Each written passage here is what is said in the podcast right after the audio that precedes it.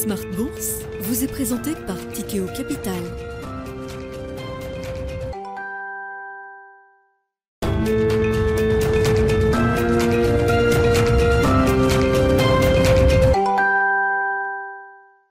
Reparti pour Smart Bourse, votre double dose quotidienne de marché en direct sur Bismart. Chaque jour à la mi-journée, 12h30, 13h. Et en fin d'après-midi, la grande édition pendant une heure à partir de 17h en direct, rediffusée à 20h sur Bismart TV. Émission que vous retrouvez chaque jour en replay sur bismart.fr et en podcast sur l'ensemble de vos plateformes. Au sommaire de cette édition euh, ce soir, cette semaine de rallye, notamment pour les actions euh, européennes. Et j'ai envie de dire serré en cours. Certes, la dynamique de marché est peut-être un peu moins forte mais c'est un marché qui continue d'avoir l'envie de monter. On le voit avec euh, une petite hausse aujourd'hui, une hausse prudente, mais un rebond qui tient et euh, un CAC 40 qui reste sur les sommets qui avaient été atteints euh, mi-août autour de 6660 points au moment où on se parle en cette fin de séance en Europe. Une petite progression de 0,5% encore pour les actions européennes aujourd'hui. Nous ferons l'analyse évidemment de ce rallye en cours pour les actions européennes avec nos invités de Planète Marché. Est-ce que c'est un rallye euh, que l'on peut comparer au rallye de l'été Est-ce que c'est un rallye de nature différente avec des enseignements peut-être euh, différents en matière d'investissement Ces questions-là seront posées avec nos invités dans quelques instants, avec euh, une semaine qui sera une semaine écourtée, on le rappelle, notamment pour les marchés américains. Pas de séance aux États-Unis jeudi pour Thanksgiving et puis le Black Friday vendredi avec simplement une demi-séance pour les marchés américains.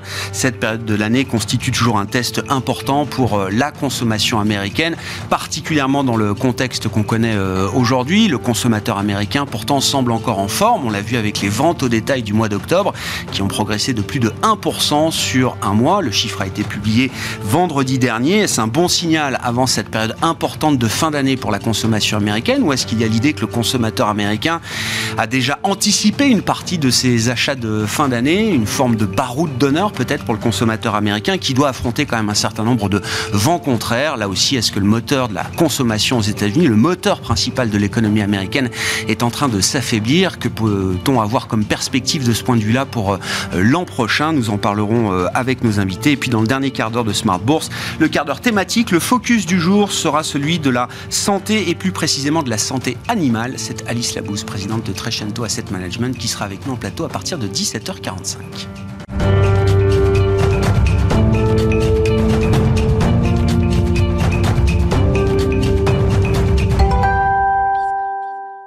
Mais d'abord, le point sur la situation des marchés en fin de séance en Europe. Tendance, mon ami, c'est chaque soir avec Alix Nguyen dans Smart sur Bismart.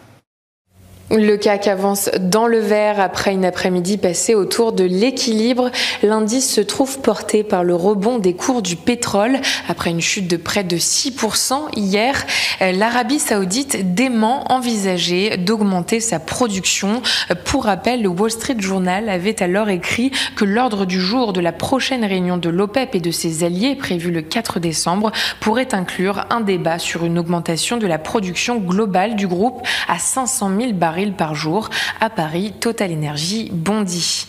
À l'instar de la séance d'hier, l'inquiétude quant à la flambée des cas Covid en Chine et de son probable impact sur les chaînes d'approvisionnement ou encore sur la politique monétaire des banques centrales reste en fond de toile. Le secteur du luxe en fait les frais. LVMH, Hermès, Kering recule, L'Oréal aussi. Dans le reste de l'actualité, on retient aussi les dernières prévisions de l'OCDE. La croissance de l'économie mondiale va subir un coup de frein, passant de 3,1% en 2022 à 2,2% l'an prochain, avant de rebondir à 2,7% en 2024. Si l'organisation estime qu'une récession peut être évitée, elle précise que la crise énergétique va conduire à un net ralentissement.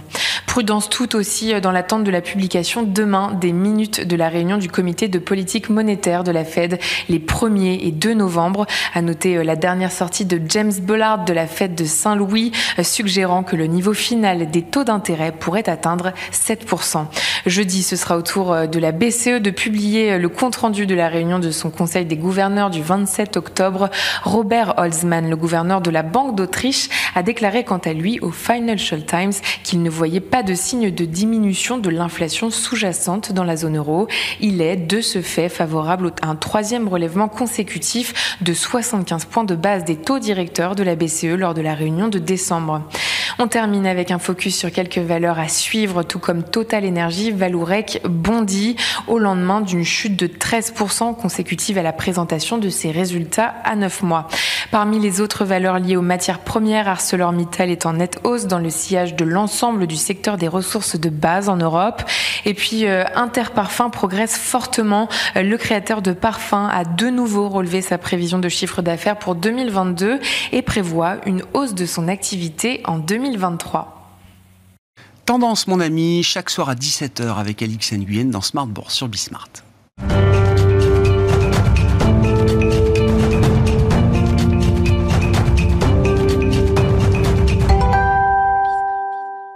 Trois invités avec nous chaque soir pour décrypter les mouvements de la planète marché. Xavier Patrolin est avec nous ce soir, le président d'Albatros Capital. Bonsoir Xavier. Bonsoir Grégoire. Merci d'être là. Merci à Hervé Gouletker de nous accompagner également. Bonsoir Hervé. Bonsoir Grégoire. Senior Economic Advisor d'Accuracy et Olivier Ringard avec nous en plateau. Bonsoir Olivier. Bonsoir Vous Grégoire. êtes directeur des investissements de Neuflis OBC. Je le disais en introduction, cette semaine de rallye pour les marchés euh, actions, un rallye dont les actions européennes profitent largement et même plus que la partie euh, américaine.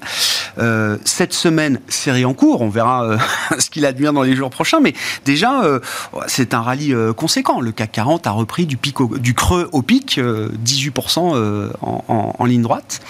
Quel est le sens qu'on donne à ce rallye d'automne, Olivier, notamment par rapport peut-être au rallye qu'on a connu pendant la période estivale, tout au long du mois de juillet et jusqu'à la moitié du mois d'août? Effectivement, on pourrait même ajouter que le CAC 40 est à moins 4% depuis le début de l'année. Et Dividendes réinvestis, ouais. Dividendes Eh oui, eh oui. Je pense que peu d'investisseurs auraient parié sur un tel, euh, une telle évolution au cours du mois de, de mars. Donc on a un rebond qui est, qui, qui est assez marqué. Pour euh, bien comprendre euh, si ce rebond est un rebond de marché baissier ou si c'est le début d'autre chose, je pense qu'il faut regarder euh, deux dimensions, une dimension fondamentale, et une dimension euh, technique. Sur la dimension fondamentale, notre compréhension est la suivante. Le marché est en train d'acter la fin du premier acte. Et la fin du premier acte, c'est ce que nous avons vécu au cours de ces 9-12 derniers mois, à savoir un choc d'inflation et un choc de taux, avec un choc de taux qui a produit un ajustement des valorisations d'un très grand nombre de classes d'actifs, et en particulier de la classe d'actifs euh, actions. Si vous prenez par exemple la valorisation du MSCI World, début 2021, on était à 20 fois les bénéfices estimés à 12 mois. Aujourd'hui, nous sommes à 14 fois les bénéfices estimés à 12 mois. Donc un grand rating assez important pour cette classe d'actifs euh, euh, actions. Sur, le, sur la dimension technique, lorsqu'on regarde toujours sur MSCI World, mais on voit la même chose lorsqu'on observe par exemple le Standard Poor's 500, on observe un troisième rebond en fait depuis euh, le début euh, de cette année et un troisième rebond dont l'ampleur est supérieure à 10%, puisqu'on Mm. est à peu près à 13-14% sur cet indice euh, des actions internationales. Et on n'a pas le sentiment que le marché est en train vraiment de sortir de cette dynamique baissière dans laquelle il s'inscrit maintenant depuis euh, 9 mois. Pourquoi? Parce qu'il y a vraisemblablement deux questions qui continuent de se poser. L'une pour les 6 à 9 prochains mois et l'autre pour les 2, 3, 4 ans euh, à venir. Celle des 6 à 9 prochains mois, c'est de savoir la réalité de la récession et l'impact de cette récession en particulier sur les résultats euh, des euh, entreprises. Lorsqu'on regarde les anticipations euh, des analystes, on n'a pas le sentiment que les analystes sont en train de considérer un risque de récession des résultats des entreprises, puisqu'on est sur une anticipation entre 0 et plus 5% selon le marché que l'on regarde. Si on regarde ce que price le marché, Mm. quand on regarde en, termes par exemple de price to book ou de price earning ratio, on a des niveaux de valorisation qui sont, comme on le disait un instant, moins tendus euh, qu'auparavant, mais pour autant, on a des niveaux de valorisation qui restent, selon nous, encore éloignés euh, des niveaux euh, de valorisation lorsque nous sommes en, en, en- en récession. Donc, on va sans doute rentrer dans un acte 2. Euh, L'acte 2 va euh, être celui où le marché va devoir prendre en considération cette récession économique et cette récession euh, des earnings. Et puis après, on aura un acte 3 Ouais. qui est encore un autre, un, un autre sujet. Bon, mais c'est... Oui, oui. Dans quel monde vivrons-nous dans les prochaines années? Oui, non, mais effectivement, mais restons sur des horizons euh, euh, tels que vous les avez décrits. Mais euh, oui, l'acte 2 qui n'est pas encore joué justifie encore un peu de retenue en matière d'investissement, Olivier? De retenue, en tout cas, il faut, il faut prendre en considération que s'ouvre sans doute une deuxième étape euh, dans, euh, dans ce marché et que cette deuxième étape risque de nouveau de générer une, une volatilité euh, assez forte sur les classes d'actifs risqués en particulier. D'accord. Xavier, analyse de ce rebond d'automne et encore une fois, je ne sais pas, le, jeu de la comparaison ou le jeu des différences d'ailleurs peut-être par rapport à euh, ce qu'on a vu se développer euh, cet été, qui a été un rallye aussi très très puissant, très intense et très large, mais qui était beaucoup plus un rallye euh, Nasdaq, comme je le dis. C'était le Nasdaq, la vedette du rallye de l'été. Le Nasdaq rebondit également, mais l'Europe est un peu plus devant quand même que la partie technologique américaine depuis 6 ou cette semaine maintenant ben, Pour employer un, exemple culinaire, c'est à peu près la même salade niçoise, mais les ingrédients ont un peu changé. Euh, c'est la même salade niçoise parce que euh, le marché attend désespérément euh, des révisions baissières sur les agrégats des marchés actions. Il ne les voit pas venir. Et mieux, il voit le contraire se produire. juste pour vous ayez un ordre d'idée, depuis le début de l'année, sur le seul marché français, le seul CAC 40, pardonnez-moi, je vais rester très franchouillard en, en cette fin d'après-midi, euh, sur le seul marché français hors valeur financière, les chiffres d'affaires, donc des valeurs euh, non financières du CAC 40, ont été révisés pour 2022 et 2023 d'à peu près 9 à 10% euh, Les marges d'exploitation ont été révisées de 100 à 150 points de base, avant amortissement ou après amortissement. Les bénéfices, la rentabilité des entreprises a été révisée euh, enfin les bénéfices ont été révisés de 20 à 25 euh, Et le marché, au même moment, perdait quasiment 20% en termes de capitalisation.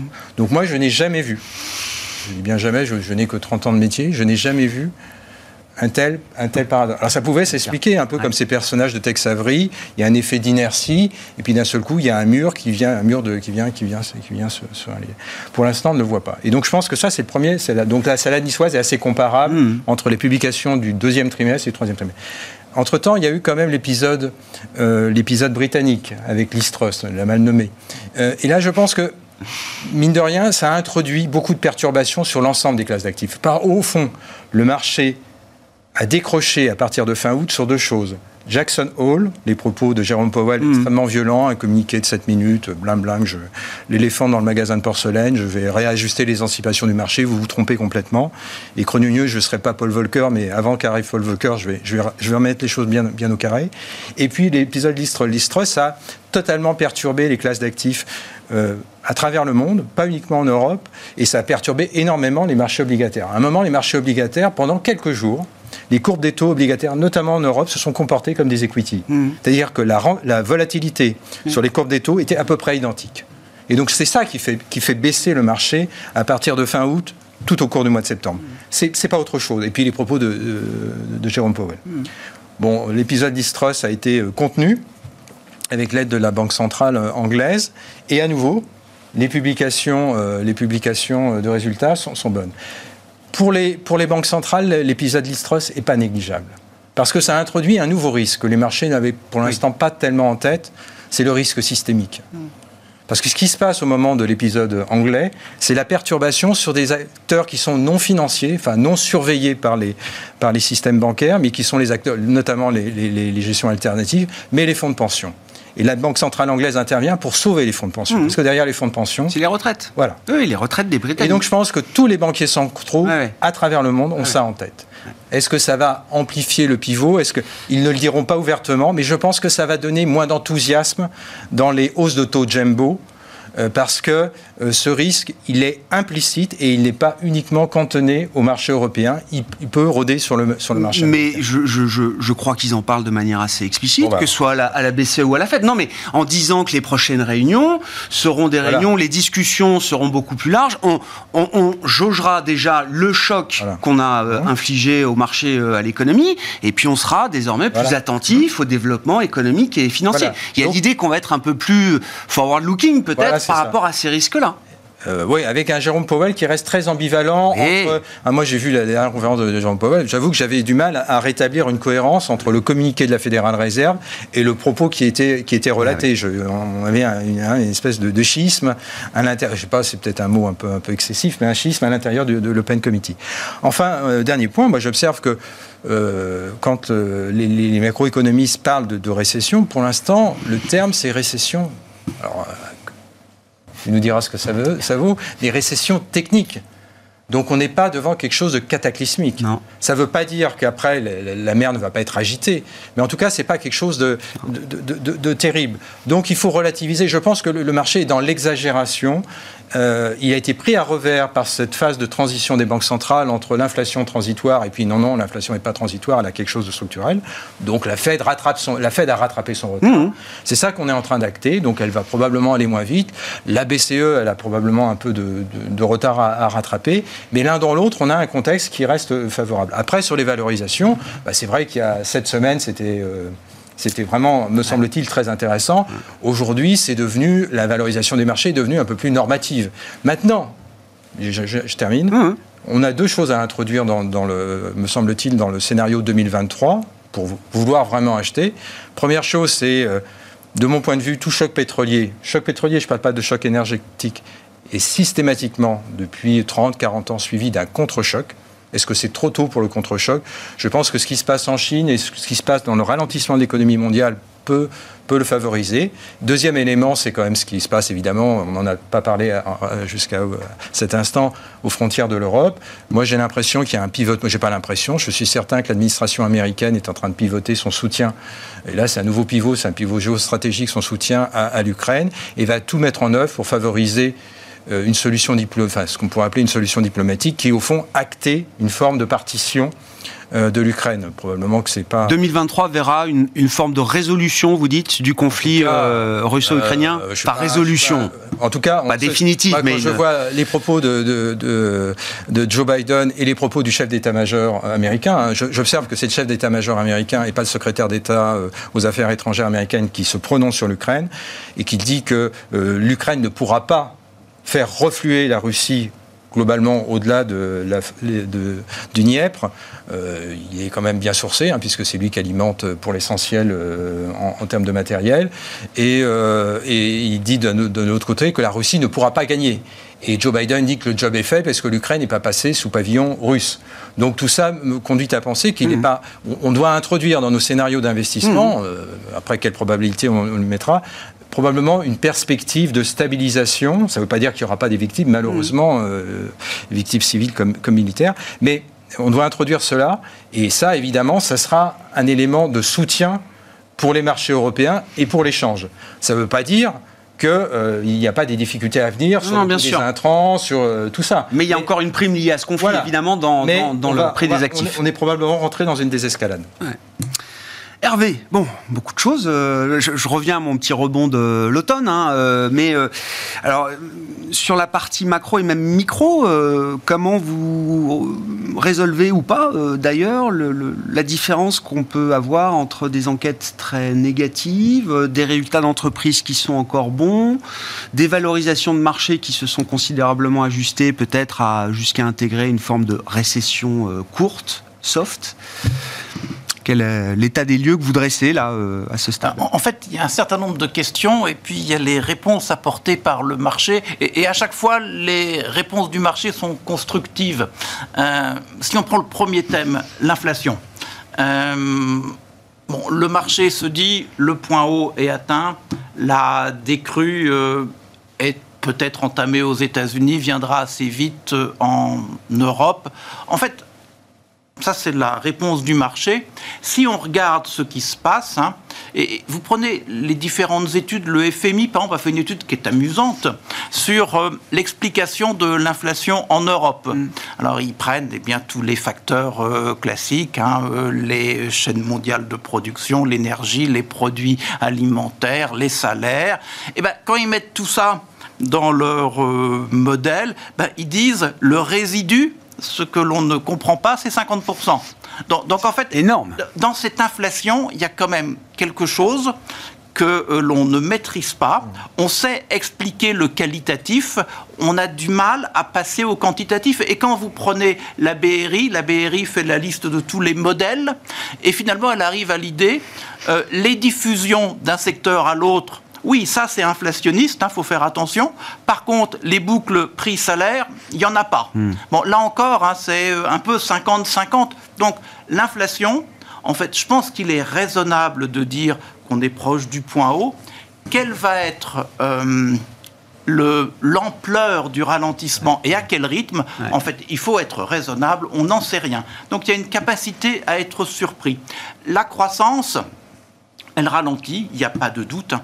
euh, tout va dans ce sens-là. Là encore, il y a l'ampleur du ralentissement. On a envie de dire que euh, on va passer par euh, une récession douce. Hein. Mmh. Disons-le comme ça. Mmh. Les consensus nous le disent. On, va, on a des chiffres de moins 0,1, moins 0,2. Mmh. C'est tout petit qu'on sait que sur un produit intérieur eh brut, la marge d'erreur classique est plutôt de 0,5. en fait, on est en train de dire que c'est 0, autour de 0.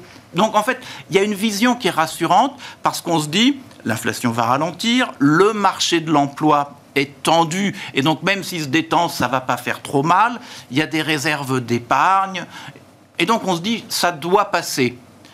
Peut-être que ça va passer, mais il faut quand même bien voir, là encore, hein, le, FMI faisait euh, essayer de, modéliser les risques que l'on a aujourd'hui.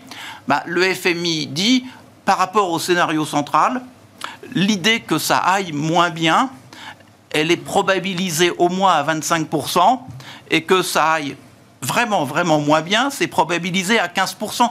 Une fois encore, on a eu un choc sanitaire, on a un choc militaire, dans un changement. Alors, Olivier parlait de voir plus loin, mais il ne faut pas oublier qu'on a quand même, on, voit, on le voit, une régulation, le mot est un peu pompeux, de, de l'économie qui est en train de changer. Le néolibéralisme laisse place à quelque chose d'autre.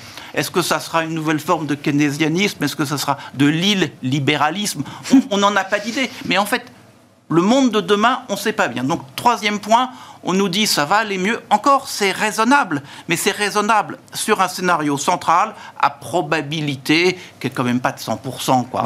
60, 70, quelque chose comme ça. Après, il y a la politique monétaire et les taux d'intérêt. Bon, on voit bien que le marché joue le pivot. Ça va pivoter aux États-Unis vite, ça va pivoter en Europe un peu après, mais ça va pivoter aussi. En fait, pour analyser le pivot, je dirais il y a deux fois. Euh, trois choses à prendre en compte. Hein. C'est un rythme ternaire, hein. c'est le rythme des anthropologues ou des historiens, ma foi, on peut peut-être le reprendre.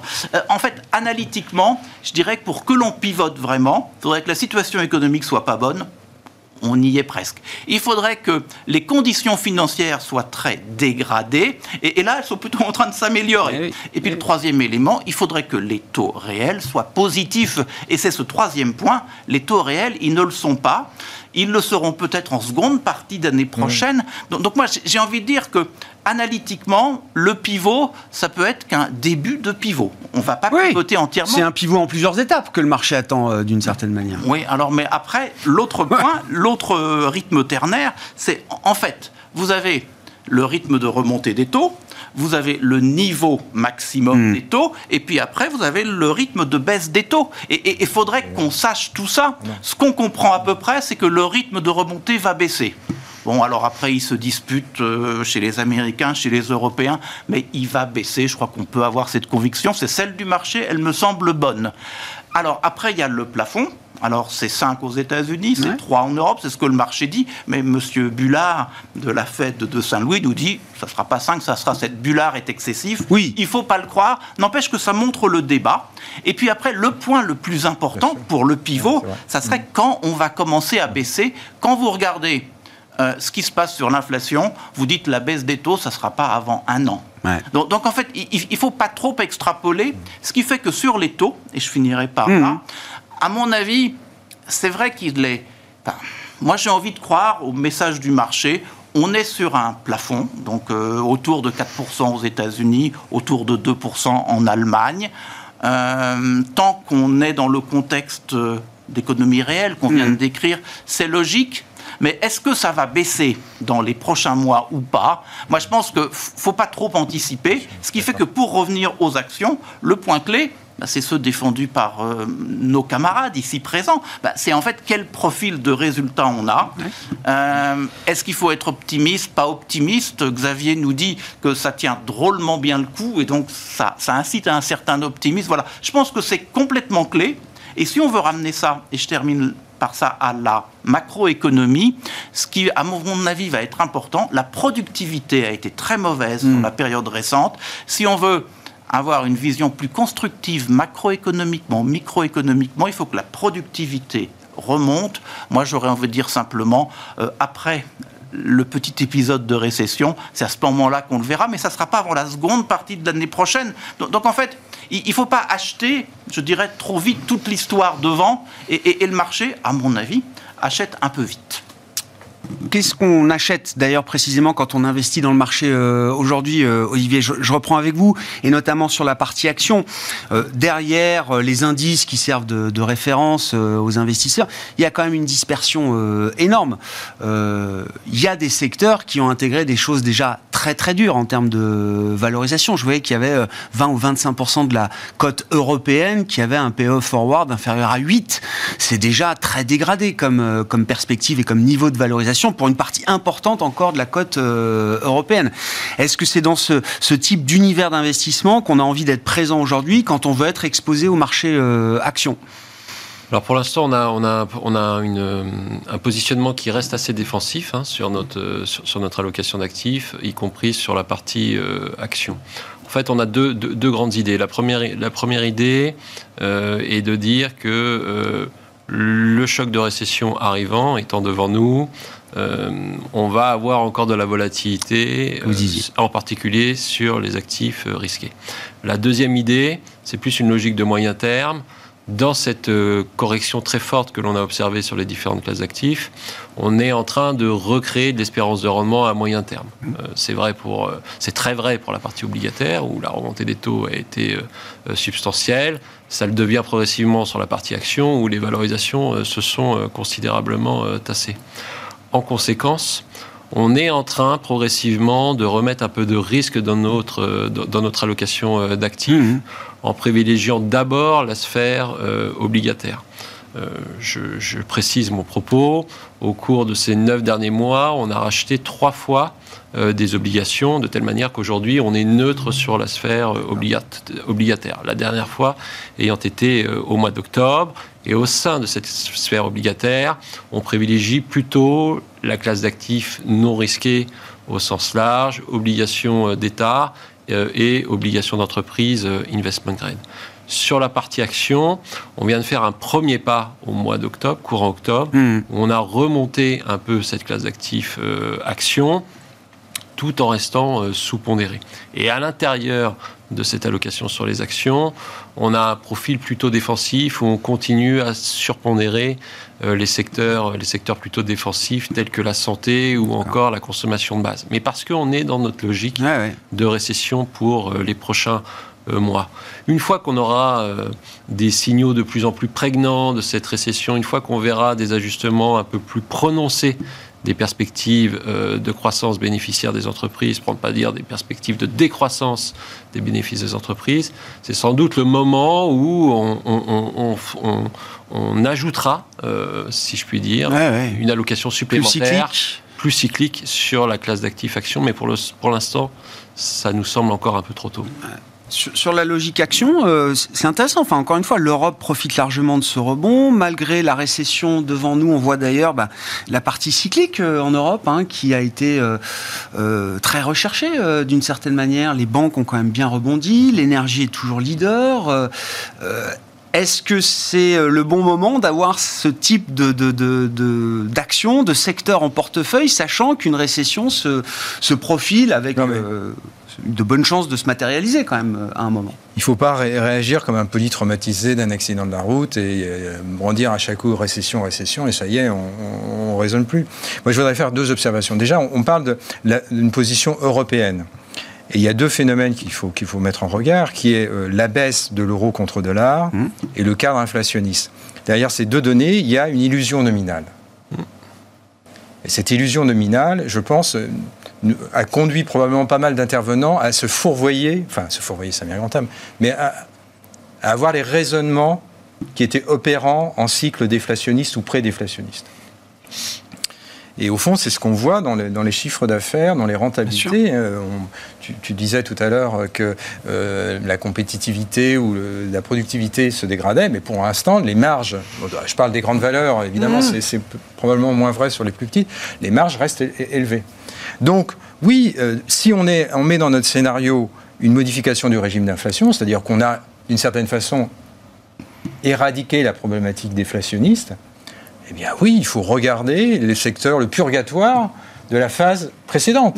La phase précédente, c'est au fond euh, l'éclatement. de Je remonterais même à, à la bulle techno, c'est-à-dire un interventionnisme des banques centrales qui monitorait, qui était le, le put des banques centrales. Tu te souviens de Bien ce- sûr. Ah bah, oui. des banques centrales et ils réassuraient en permanence. Eh bien là, dans l'environnement qui, qui, qui, Inverse. qui, qui- qui s'amène, qui arrive, euh, les banques centrales vont être moins présentes. Donc, le- le- le- donc les, les secteurs qui ont profité de manière peut-être exagérée de ces effets, effets combinés des banques centrales et puis d'une mondialisation, parce que là on pourrait rajouter la clé, le critère mondialisation avec, si ce n'est une démondialisation, une bimondialisation, eh bien oui, il faut regarder de plus près le purgatoire. Et le purgatoire, il y a des valeurs, ce qu'on appelle value, les valeurs cycliques. Il faut quand même faire attention à la dimension financière, parce qu'on est dans des logiques de taux réels. À moment, les taux réels vont redevenir positifs. Donc les charges financières ont évidemment... hein, on vient d'une période où les charges financières étaient quasi négligeables ou très faibles, euh, sauf pour euh, le, le- le rating euh, très dégradé, les, les junk bonds d'autres. Mais globalement, donc ça a inflaté les marges. Donc on va avoir un effet reverse, mais progressivement. Le coût des charges financières va revenir obérer les rentabilités. Mais peut-être que justement le secteur euh, qui a été le secteur cyclique, le secteur value, qui a été dans un environnement déflationniste, c'est très dur pour ce secteur-là.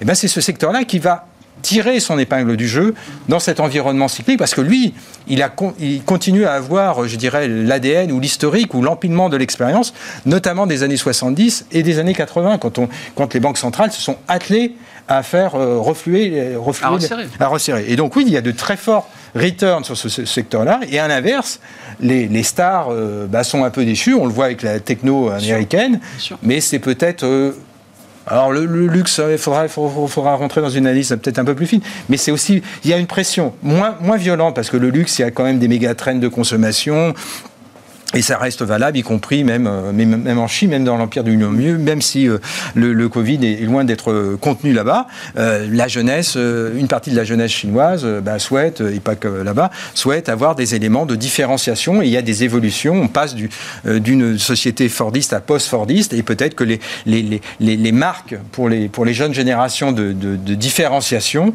on les trouve dans ce secteur-là. Donc ce secteur-là est peut-être, lui, pour le coup, assis sur un méga trend. Mais ce qui, c'est, très intéressant de voir ces mouvements. Et on reparle, on reparle du Dow Jones aujourd'hui. Ah bah oui. Ah, tu- je crois que L'indice leader. C'est toi hier. Mais oui, c'est ouais, le retour je- du Dow Jones. Parce que je t'écoute de temps en temps. et donc tu vois, ça me revient. Et voilà. Et bah oui, bah ça c'est un signe. Ouais. Et c'est et, en ça que c'est assez comparable.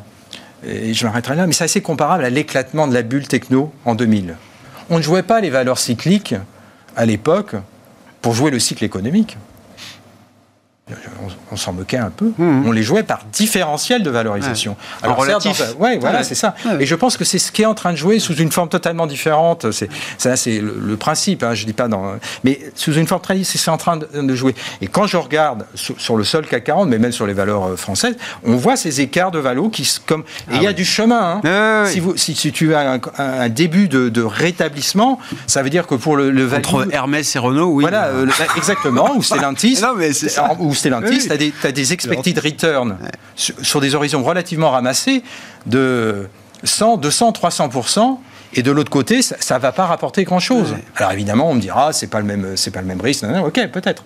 Mais euh, il faut même couple rendement-risque. Et là, je trouve qu'il y a du couple rendement-risque très intéressant euh, sur, sur ces éléments-là. Donc, Cette euh, dispersion-là, Oui, oui, elle offre oui, déjà voilà. quand même des donc, moi, opportunités, vois des- y compris pour du moyen long terme. Y compris même si on parle À commencer peut-être même pour du moyen long terme. Je suis désolé, euh, récession, euh, on prend le secteur automobile à ce stade en tout cas. Oui, avec des PE 2, enfin non, moins de on 5. voit- Voilà, Oui. croissance. Je donnais les données d'INSEE, euh, de la Banque de France ou d'INSEE, Banque de France ce matin. L'un ou l'autre. Euh, qui donnait un dé- une décomposition sur le mois d'octobre, euh, euh, croissance du, du marché automobile, 4, Ouais, ouais, d'accord. plus 4, Ouais. plus 4, alors que la consommation commence à fléchir, plus 4. Bon, bah, il y a des choses intéressantes.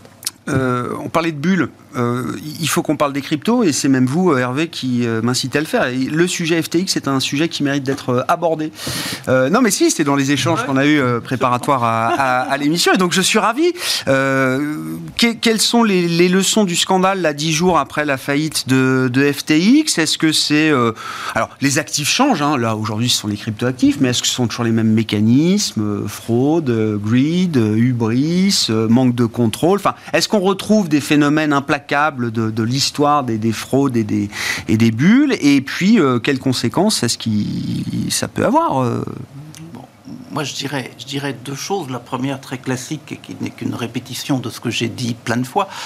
une crypto-monnaie n'est pas une monnaie, c'est un actif très volatile.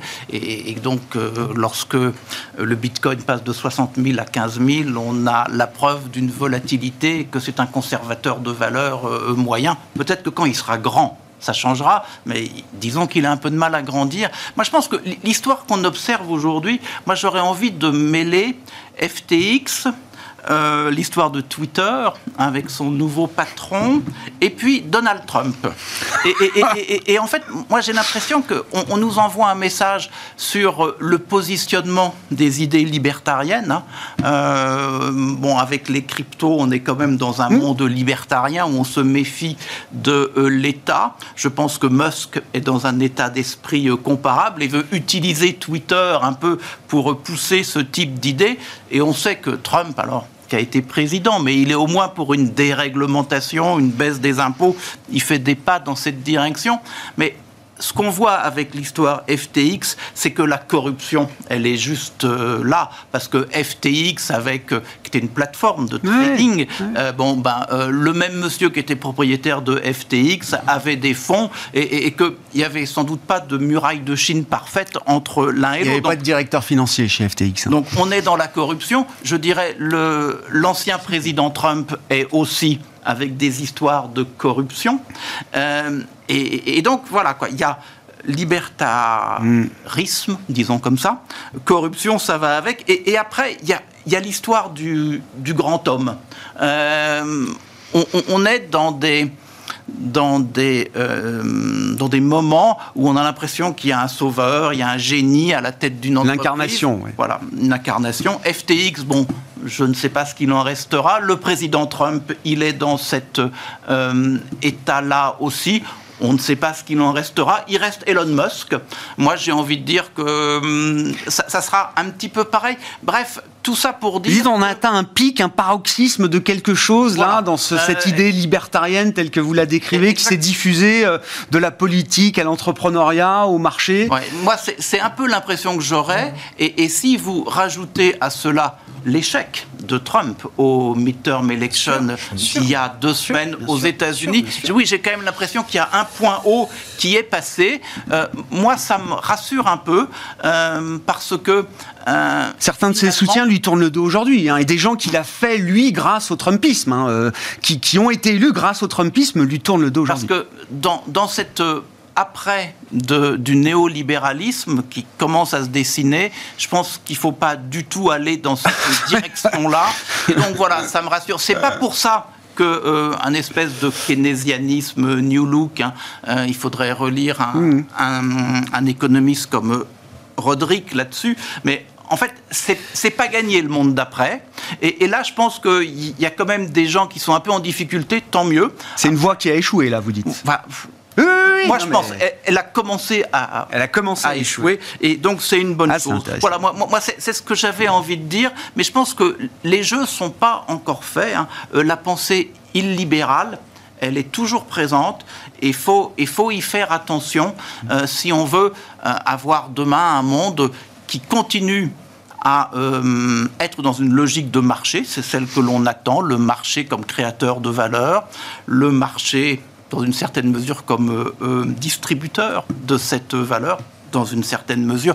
Bref, il me semble qu'on peut avoir avec un néo-keynésianisme euh, un compromis avec le marché, l'illibéralisme et le marché. L'illibéralisme, l'état de droit est quand même remis en cause constamment. Hmm. Et il n'y a pas de marché sans règles de droit. Donc allons plutôt de ce côté-là, on verra bien.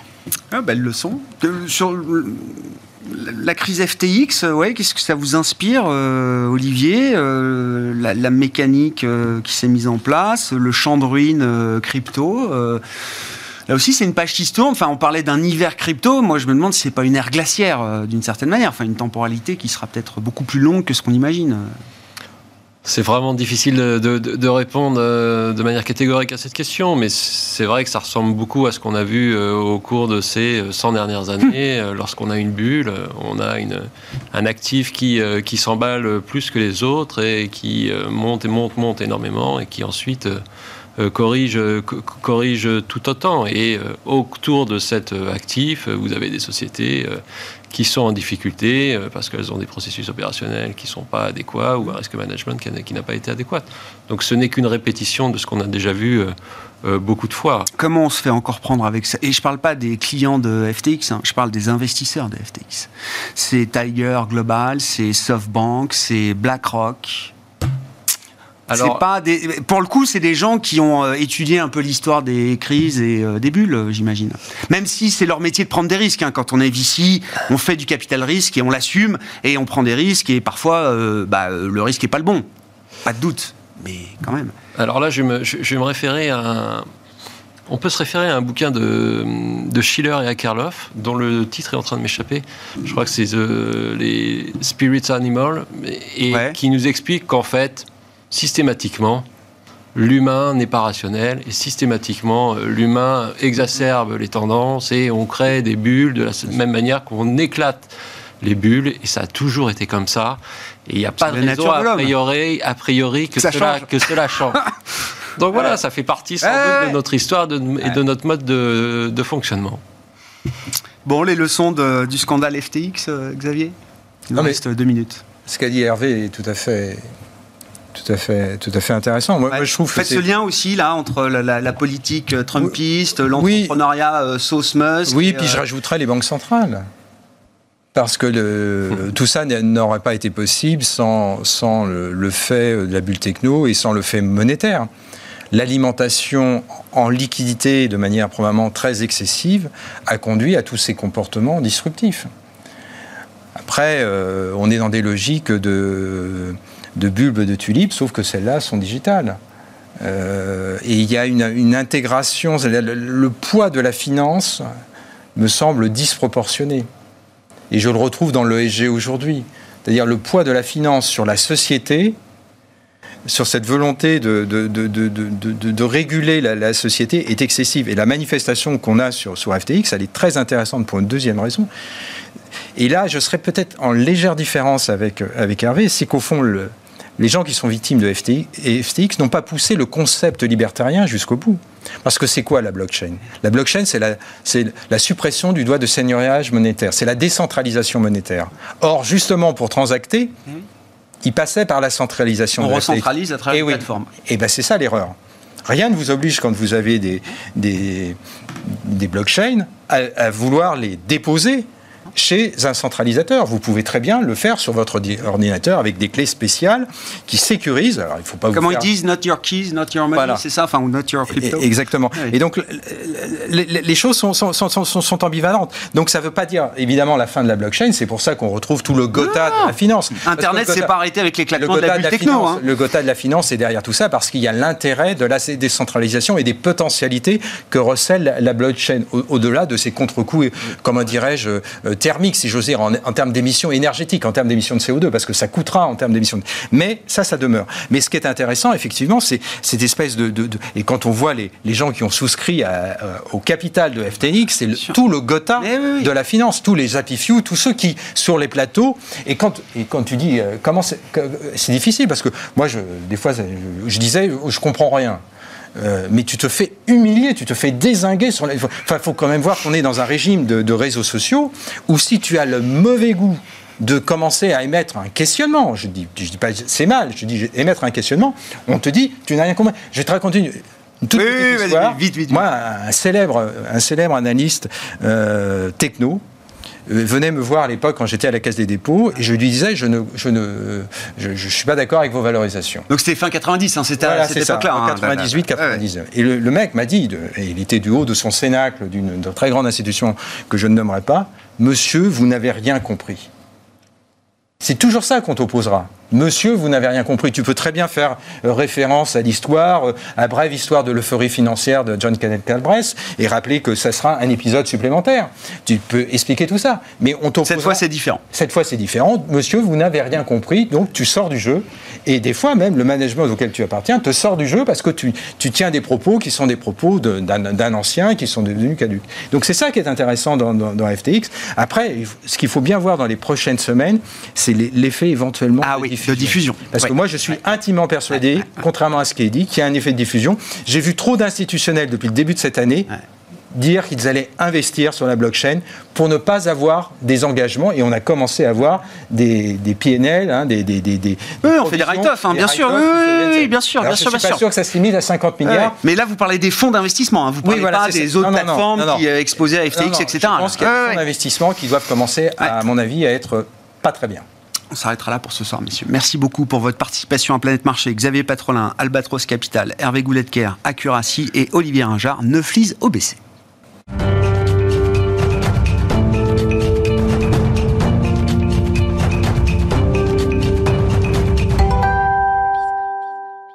Le dernier quart d'heure de Smartbourg chaque soir, c'est le quart d'heure thématique. Le thème ce soir, c'est celui de la santé, un des grands thèmes de marché. Et pour en parler, nous retrouvons Alice Labouze, qui vient régulièrement nous parler du sujet de la santé. Bonsoir Alice. Bonsoir Grégoire. Présidente de Trecento Asset Management. Je dis santé, mais on va même parler spécifiquement de santé animale avec une, un dossier euh, que vous allez nous faire euh, découvrir. Mais euh, de manière un peu générale, quel bilan on peut tirer peut-être des performances du secteur de la, santé Alors, euh, sur l'ensemble de l'année, mais surtout peut-être après les élections euh, américaines. Euh, élections américaines, demi-mandat ou présidentielle traditionnelle, c'est toujours un moment important pour le secteur de la santé parce que le sujet de la santé est un sujet politique permanent euh, aux États-Unis. Le prix de la santé est un sujet de politique permanent aux États-unis. Je vois que vous connaissez oh très, bien, vous écoute très, bien longtemps, le sujet. Euh, je, vous félicite, Grégoire. C'est exactement ça. En fait, la, la, santé en bourse est beaucoup rythmée par les élections aux États-Unis. Et on sait souvent que quand les républicains gagnent, eh ben, c'est très bon pour le marché de la santé boursier aux États-Unis. Puis quand ils perdent, c'est-à-dire quand les démocrates gagnent, eh ben, c'est un peu moins bon parce que souvent, ils disent qu'ils veulent encadrer les prix des médicaments Bon, en réalité, c'est déjà très encadré aux États-Unis, contrairement à ce qu'on peut croire, mais quand même, ça donne le pouls un peu pour les investisseurs. Et statistiquement, après les élections de mi-mandat, à chaque fois, vous avez plutôt de beaux mois de perspectives, deux années de belles perspectives pour le marché de la santé. Donc ça, c'est la bonne nouvelle. Ensuite, comment la santé s'est comportée depuis le début de l'année? C'est simple, zéro. C'est-à-dire que ça n'a, ce qui est pas plus mal. Bah, c'est pas mal. C'est-à-dire qu'on doit être à 1%. On voit du rouge partout, ouais. À peu près 1% si on ramène en euros. Alors il y a toujours l'effet de vis qui est quand même très important. On sait qu'il y a eu des grosses variations cette année entre l'euro et le dollar. Mhm. Mais si on ramène en euros, c'est à peu près 1% depuis le début de l'année, avec évidemment des disparités très fortes. Vous avez le matériel médical, donc les implants, les prothèses, les outils de traitement et de diagnostic qui a fortement souffert parce que c'est assimilé à de la technologie d'une part, où on ne peut pas dire que ça ait franchement monté en bourse. Et en plus, ils sont acheteurs de semi-conducteurs où il y a eu des pénuries. Ah. Ils ont des difficultés face à l'inflation. Donc c'est pas forcément... Il y a une vraie production, effectivement. Voilà, c'est vraiment du matériel. Donc là, c'est compliqué. Par contre, sur tout ce qui est laboratoire pharmaceutique, fabricants de biotechnologie, euh, de médicaments de biotechnologie et services à la santé, là, ça va plutôt bien. Un petit sujet inflation quand même sur les hôpitaux, les cliniques, hein, qui ont un peu du mal parce qu'évidemment, le personnel demande des hausses de prix importantes. Mais disons que ça a plutôt fait un bon office de refuge. Oui, c'est ça, ça fait le job pour un secteur réputé défensif. On n'en a pas parlé les années précédentes et mm. ça faisait longtemps que c'était un secteur, enfin, je ne vais pas dire délaissé, mais tranquille.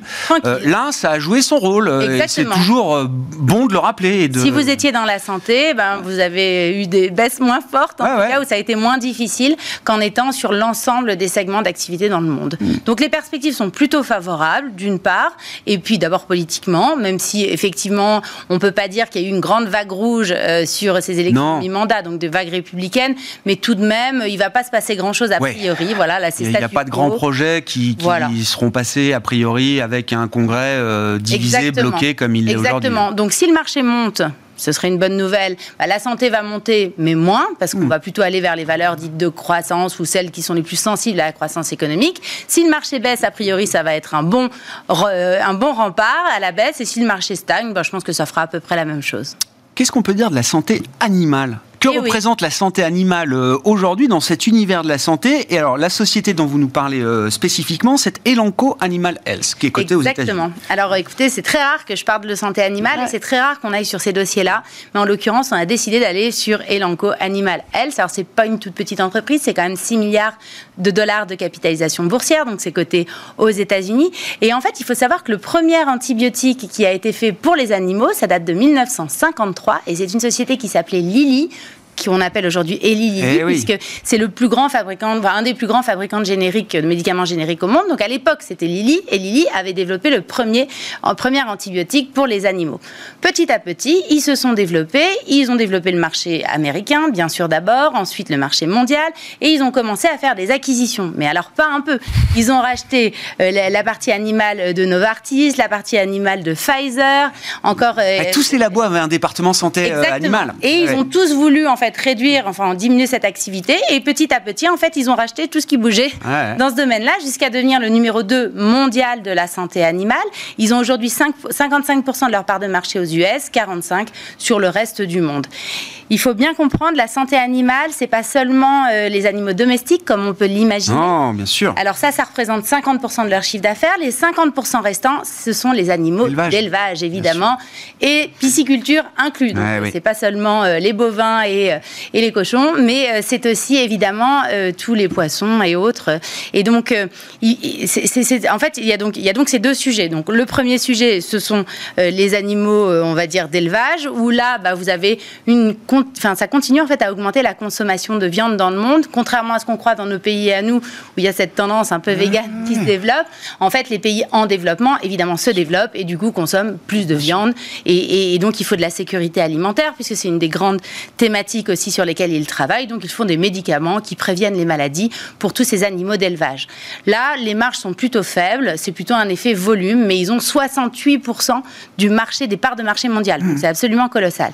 Et après, nous avons les animaux de compagnie. Alors, petit quiz. Est-ce que vous savez combien de foyers américains ont un animal de compagnie? Je sais pas, mais je sais que les Américains sont prêts à dépenser beaucoup d'argent pour je- leurs animaux de compagnie. Moi-même, je n'en revenais pas. Presque 70% Ah ouais. des foyers américains ont un animal de compagnie. Et ils font de plus en plus attention à la santé de leurs Ah oui. petits animaux. Parce que maintenant, c'est la tendance. Et en plus, vous avez des espèces de mutuelles qui se sont développées, en tout cas des assurances. Vous Bien pouvez sûr. cotiser si jamais votre chien, votre chat Ouais. a un petit souci cardiovasculaire ou autre. Et donc, ça crée du financement supplémentaire pour cette industrie. Là, c'est plutôt une industrie de marge, pas de volume. Mm. Les parts de marché sont autour de 30 et quelques pourcents, donc pour, euh, pour cette société Elanco. Et donc, c'est c'est assez intéressant de voir qu'en fait, si on veut... euh, investir sur cette thématique, cette société-là, elle est bien positionnée, elle est numéro 2. Elle s'est donc elle a été spin-offée hein, parce que pour la petite histoire, il y a Eli donc euh, qui est devenue Eli Lilly et puis en 2018, ils ont coté en bourse toute leur partie animale et donc c'est devenu Elanco parce que. Elanco, c'est la contraction de Eli Lilly Corporation. D'accord. Donc Voilà. c'est l'émanation effectivement euh, du groupe et les Lily dédié, département Et là, dédié, côté euh, pure player. coté en clair. bourse aux US. Et donc, c'est assez intéressant si on a envie de jouer cette thématique. Et surtout, la valorisation est, est- est top. Enfin, Alors oui, D'abord, ça a beaucoup baissé, il faut quand même Ouais. être honnête. Depuis le début de l'année, ça a perdu, je crois, 55 ou 60% donc c'est absolument colossal. Mais du coup, c'est un point d'entrée qui est pas mal. On est à 11 fois, on paye 11 fois le résultat net. Historiquement, on est autour de 25 sur les 5 dernières années. Donc ça veut dire que, a priori, si on a un peu de temps, à ce prix-là, on se retrouvera largement bénéficiaire en ayant investi dans cette structure. c'est c'est- c'est le, le- la croissance est avant tout euh, américaine, euh, ou j'allais dire euh, marché euh, développé. Est-ce que sur la santé euh, animale, animaux de compagnie, il y a aussi toute la sphère émergente? J'imagine que là aussi, la priorité pour certains pays émergents, c'est pas d'avoir des animaux de compagnie, mais ça le sera peut-être demain. Tout à fait, c'est un relais de croissance. Comme Ouais, vous venez ouais, ouais. exactement de le dire, c'est exactement ça. C'est un relais de croissance, c'est-à-dire que les pays émergents consomment de plus en plus à l'occidental, euh, adoptent des comportements qui sont les nôtres, hein, et donc vont avoir une tendance petit à petit à avoir de plus en plus d'animaux de compagnie. Mais c'est sûr que bah, là, leur business, c'est vraiment équivalent. 50% de chaque côté. Il y a une croissance sur les deux segments, donc c'est pour ça que c'est assez intéressant. Après, c'est vrai qu'en période de récession, les gens dépensent Ah oui, un petit peu moins. oui, Voilà, on un petit un peu peu. moins pour leur Même si, encore une fois, je crois qu'il y a un lien avec euh, son de animal famille, de compagnie. Eh oui, j'avais vu, c'était les dépenses, c'était pas, c'était pas forcément des dépenses de santé, c'était pour la Saint-Valentin aux États-Unis. Alors j'ai plus le chiffre en tête, ça remonte il y a quelques années, mais les budgets dépensés par les Américains pour leur animal ou leurs animaux de compagnie pour la Saint-Valentin, c'était, ça se comptait en dizaines, voire en quelques centaines de, de milliards de, de dollars. De dollars, ben voilà, c'est un marché, on a besoin de nos petits animaux de compagnie. Donc ça nous réconforte, ça nous fait du bien et on dépense évidemment en conséquence. Elanco Animal Health, donc euh, société cotée aux États-Unis, euh, spin-off du groupe euh, Eli Lilly, et dédié euh, purement à la santé euh, animale, que ce soit pour l'élevage ou pour les animaux de compagnie. Tout à fait. Merci beaucoup Alice. Merci d'être venue nous parler santé. Alice Labouze, présidente de Trecento Asset Management, invitée du quart d'heure thématique de Smart Bourse ce soir sur Bismart. Voilà pour cette édition. On se retrouve demain en direct à 12h30.